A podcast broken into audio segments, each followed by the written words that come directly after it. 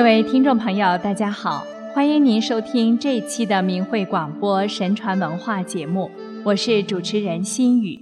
我们今天来讲讲亚圣孟子的几段小故事。孟子名轲，字子瑜，是战国时期邹国人。他著有《孟子》一书，有亚圣之称，与孔子合称为孔孟。孟子说：“吾善养吾浩然之气，其为气也，至大至刚，配义于道。”这是一种充满正义、充满仁义道德的正气。孟子一生倡导仁政，在与诸侯王公交往中不卑不亢，就是源自于他所拥有的浩然正气。孟子重视道德修养，认为道德是天赋的，是人心所固有的，是人的良知本性。如果人人都能够保有善良，并且提高自己的修养。那么人皆可为尧舜。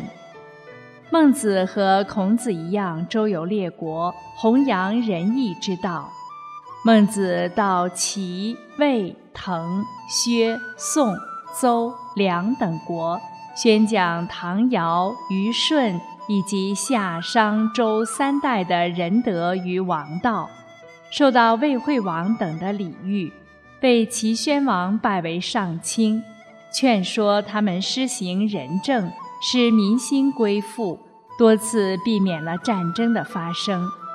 以下是他劝善的几个故事。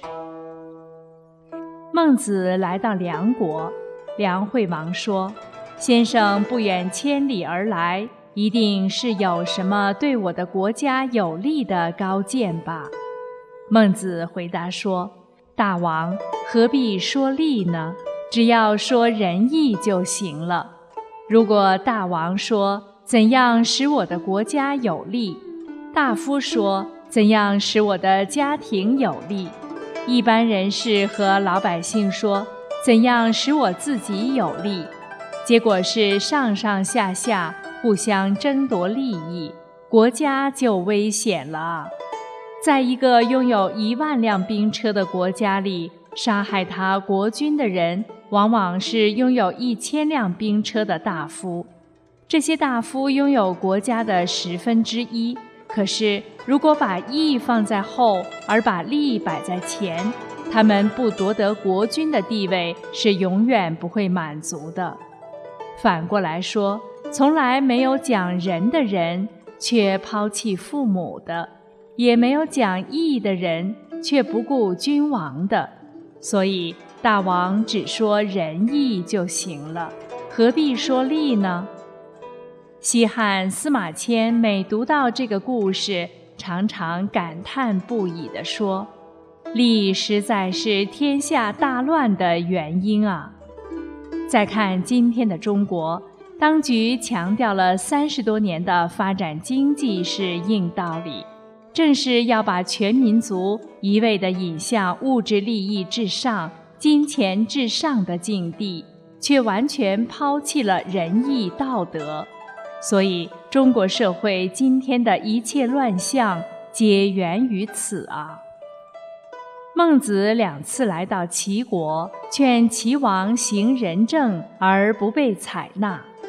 孟子第二次离开齐国时，齐国的隐士对孟子的学生高子说。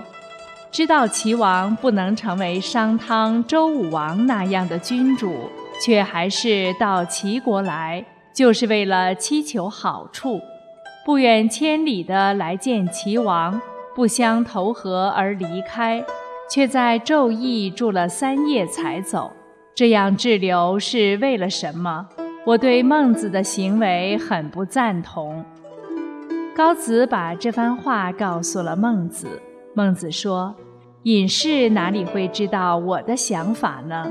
千里迢迢的来向齐王阐述王道，这是我自己愿意的。劝谏没有成功而离开，难道也是我愿意的吗？我是不得已罢了。我住了三夜才离开昼邑，在我心里还是觉得太快了，心想齐王或许会改变态度的。等到离开了昼邑，齐王没有派人追我回去，我这才毅然下定决心走。我虽然这么做了，却并不肯舍弃齐王啊，因为齐王还是完全可以行善政的。齐王如果行善政，那岂止是齐国的百姓得到安宁，天下的百姓都能得到安宁。我天天期望着他能改变啊。隐士听了这话，说：“我真是个小人啊。”孟子听说齐宣王想用武力征服天下，再一次赶到了齐国。齐宣王问他说：“同邻国交往有什么原则吗？”孟子答道：“有，只有仁人能以大国的地位侍奉小国，所以商汤曾侍奉葛国，文王曾侍奉昆夷。只有聪明的人能以小国的地位侍奉大国。”所以，周太王曾侍奉勋域，勾践曾侍奉吴国。能以大国地位侍奉小国的，是乐于听从天命的人；能以小国地位侍奉大国的，是畏惧天命的人。乐于听从天命的，能安定天下；畏惧天命的，能保住他的国家。《诗经》上说：“畏惧上天的威严。”才能得到安定。齐宣王说：“讲得太好了，不过我有个毛病，我喜欢勇武。”孟子说：“大王，请不要喜欢小勇。”按着剑，瞪着眼说：“他哪敢抵挡我？这只是个人的小勇罢了。什么是真正的勇武？”《诗经》上说：“文王勃然发怒。”整军备武，保护举国，增我周朝的威福，以此报答天下的期望。这就是文王的勇武。文王一怒而安定了天下的百姓。如果现在大王也一怒就安定天下的百姓，那么百姓还唯恐大王不喜欢勇武呢？孟子接着说：“大王如果对内施行仁政。”减轻赋税，让百姓在耕种之余学习忠孝、仁义、礼仪、守信的道理，必会使近处的人们安居乐业，而远方的人也会前来归附。这时，如果哪个诸侯失道，使自己的百姓陷入了痛苦之中，大王使用勇武前去讨伐他们，谁能跟大王对抗呢？百姓会单似湖江来迎接您，期盼离开水深火热的环境啊！如果水更深，火更热，百姓也就只有转望别人去解救他们了。